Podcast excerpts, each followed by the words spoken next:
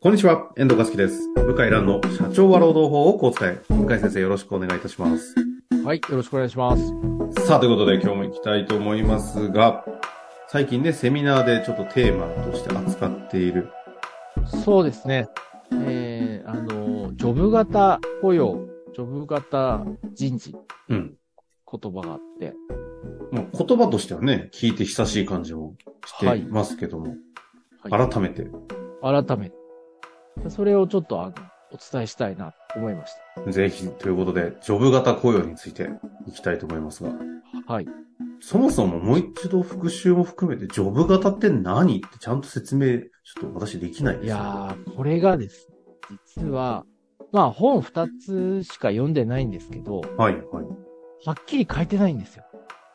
もうあんまりジョブ型の本なのに。ジョブ型の本なのに、ジョブ型ってはっきり書いてなくて、はい、はい。バラ、な、まあ、あえて逃げてる感じなんですよね。うん、うん、うん、で、もう、一般的には、うんあの、人を採用する際に、職務内容を明確に定義して雇用契約を結んで、職務や役割で評価する雇用システムって言われてるんですうん。ね。あはい。あ。まあそうですよね。食、よく食能じゃなくて食無っていう切り口はね、聞きますけど。そう。そうなんですよ。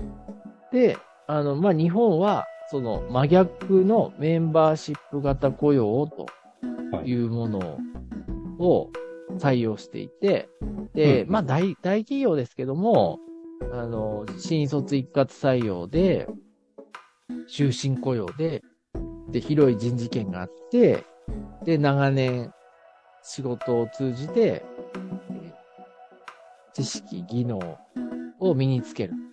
うん。で、定年まで保障する。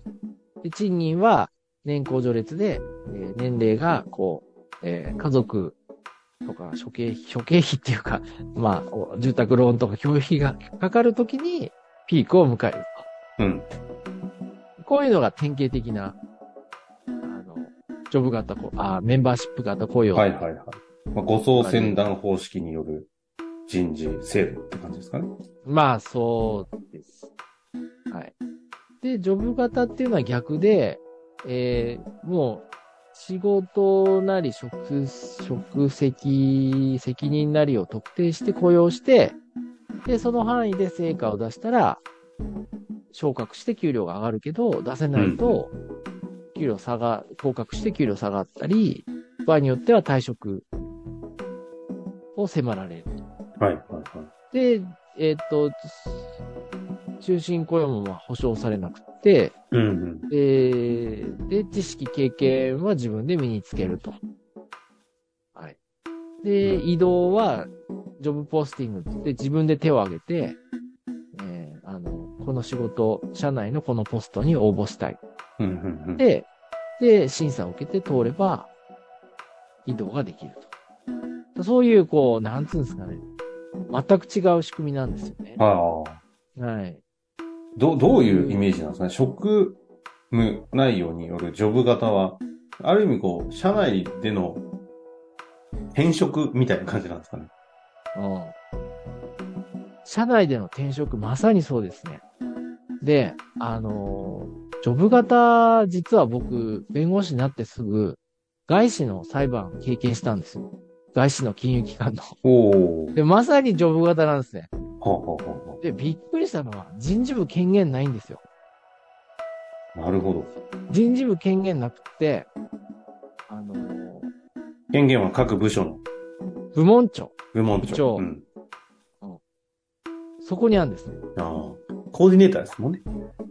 人事はね、そう、そう。それで、あの、要するに人事の人は我々権限ないんですよってびっくりして、う。うん。で、その部門長が全部採用も、退職、解雇も。で、まあ我々はコーディネート、サポートするだけですってびっくりして。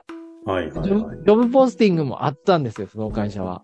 おあった初めて聞いたから、ジョブポスティングって。えなにほだいぶ前の話ですね。 いや、もう20年以上前です。 20年以上前か。はいはい。うん。そう。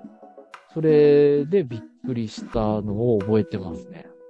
で、あの、その、グレードが、あだ、タイトルだったかなタイトルってあるんですよ。アシスタントマネージャー、マネージャーあって、で、大雑把に値段がついてるんです。うん僕が見たのは。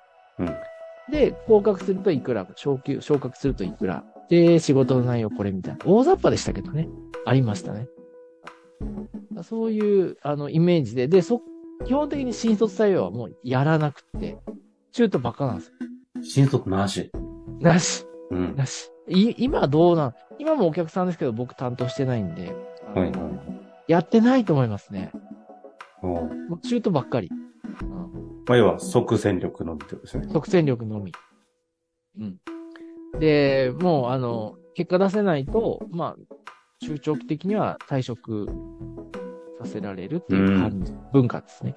うんうんもう全く別なんです。その代わり、いいなと思ったのは、休みめちゃくちゃ取れるんですよ。うん。おジョブ型、まあその外資はね。ーはいはい。休みも皆さんね、100%かわかんないけど、それに近いね。で、本当に仕事をしなくていいんです。しなくていい。おう要するにメールとかも、よくあるじゃないですか。アウトオブオフィス。あの、いついつまで休暇取ってますみたいなメールを送ると。あれがもう20年前からあ って、あれは結構衝撃的でしたね。あそで、っか電話すると、あ当時はあれが普通じゃないのか。そう、電話すると、ボイスメモってのがあったんですよ。ああの、留守番電話ですね、簡単に言うと。うんうん。ボイス電話って言うと、なんかすごいこう。ちょっとおしゃれな感じしますおけしどゃねれな。いやいや、ル留守番電話ですよ。留守番電話が。 え、なんだこれいやもう、あとね、セクハラにすっごい厳しかったですね。当時から。ああ、厳しかった、セクハラには。ええまあ、相談受けましたけどね、弁護士1年目、2年目だったけど。だから、もう本当に、なんつうんですかね。全く世界が違う感じでしたね。うんうんうん。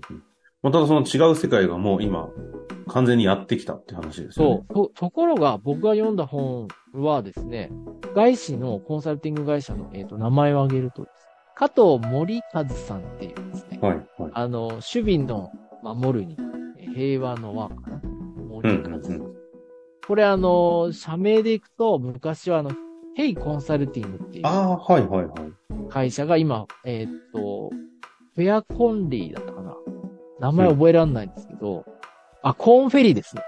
コーンフェリー。コーンフェリーっていう会社に名前が変わってて、あ今のヘイコン会社サは。ルティング、ははいい、はいヘイコンサルティングがジョブ型を生み出した数十年前に会社で、で、まあ大企業を中心に日本でも、まあね、あの、人事コンサルタントやってるみたいなんですけど、うん、うん。その方が書いてる本はもうとても納得できて、ほう、要は日本は、あの、そんな大、特に大企業は中東採用とか、えー転職組がほとんど、まだまだ少ないと。だからもうそれで人を採用はできないと。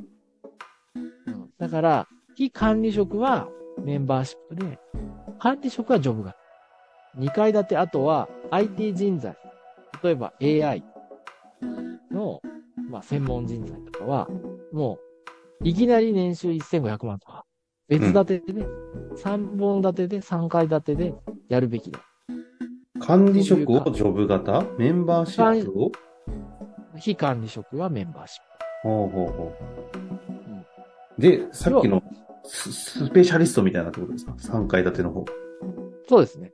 3本立てみはいいきなり2000万とかあるからね、今。新卒で。エンジニアね。うん。だから、そういう人はもう市場価値でなるほど。いきいきなり払う。っていう風に、まあ3本立て、まあ実際そうやってコンサルティングせざるを得ないんだと思います。あの人がいないから。転職市場にそこまで。なるほどね。えーなので、非常にこう、納得できた内容でしたね。だからそ、それは日本では受け入れられるなと思って、これから、まあ実際大企業増えてますしね、ジョブ型。管理職はジョブ型雇用になってますよ。そうか、立場によって制度を変えていくんですね。そう。そうなんですよ。はい。なるほどか管理職在宅勤務増えたと思うんですけど、それもジョブ型と関係してて、まあ、やること結構明確に決まってるから、なんだろうな。会社行ってこう話し合って、なるほ何かど。決めることは減ってんですよね。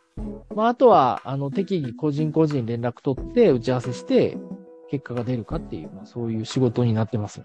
そうか、職務内容の定義が定められてると、確かにリモートは進みやすいのは、そうそこは直結してますもんね。僕その大学の大企業の友人は、みんな在宅勤務ですね。うですね、うん。だから飲み会行くと、僕はジャケットで行くのに、ワイシャツと、彼らは普通に普段着で来ますね。あー。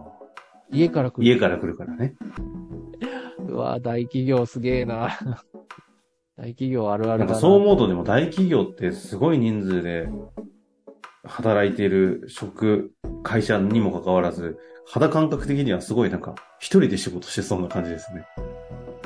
いや、まあ、だから今は厳しくなって、なんとなく管理職やってるって許されなくって、あなたは、どこからどこまで責任を負って、何をするべき、どういう行動が求められるって決まってるから、あの、まあ、自己管理できて結果出せる人はとても楽しいでしょうね。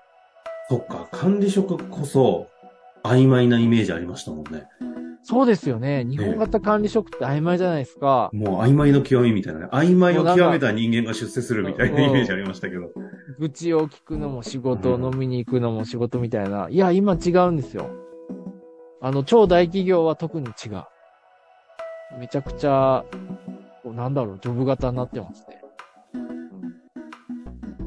中小企業が、採用はジョブ型なんですよ。中途採用が多いから。うんうんうんうん。で、営業だったら営業の人雇うじゃないですか、経験者。なんだけど、なんだろうな、あれはジョブ型って言うんだろうかな、中小企業の場合。すべてが、あの、採用した後すべてが曖昧ですからね。ジョブ型じゃ、採用だけはジョブ型。あとは、なんだろう、社長オーナーシップ雇用みたいな感じですね。メンバーシップ超オーナーシップ雇用。うん。社長の一存で全てが決まる。オーナーシップ。 それ、ちょっとね、うまいこと綺麗に表現しただけですね。うん。なるほどね。ええメンバーシップでもなく、ジョブ型でもなく、社長一存オーナー主義、それ、オーナー要シはップ。独独裁、独裁ってことですよね。独裁ですね。はい。まあでも、一定の規模まで独裁がいいんですよね。はいはいはい。うん。まあでもね、向井先生たち修行の事務所なんて特に一定規模行くまでは完全に、あの、い事やー務所長オーナーシップ型いですやよー、もう北朝鮮みたいな法律事務所いっぱいありますよ。 いや北朝鮮ね。。修行事務所はね、それ北朝鮮。なかな北か。朝鮮とは言わないまでも、どうだろうな。まあ、どうですかね。うんまあ、キューバあたりぐらいで。いや、まあ北朝鮮でいいんじゃないでしょうか。そうですかね。いや、なるほどね。そうやって思うと、あの、世の中には何型が存在するのかって分類で見ていくと、あそこの家庭はオーナーシップ型だなとか言われ そうです。そうですね。あの、ジョブ型家庭もあ自りま分すからね。家庭もあるでしょうしね。はい。ありますね。そうですよね。あの、リモート型家庭もあるんですね。はいはいはい。 それは別居って言うんじゃないです か。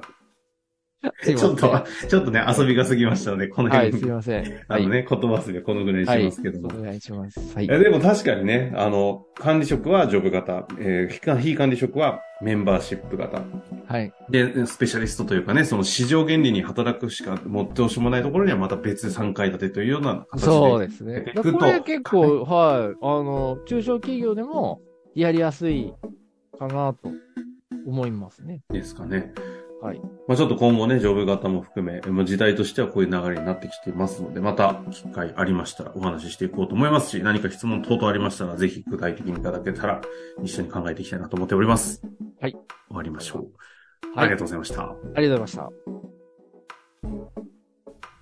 本日の番組はいかがでしたか番組では向井蘭への質問を受け付けておりますウェブ検索で「向井ロームネット」と入力し検索結果に出てくるオフィシャルウェブサイトにアクセスその中のポッドキャストのバナーから質問フォームにご入力くださいたくさんのご応募お待ちしております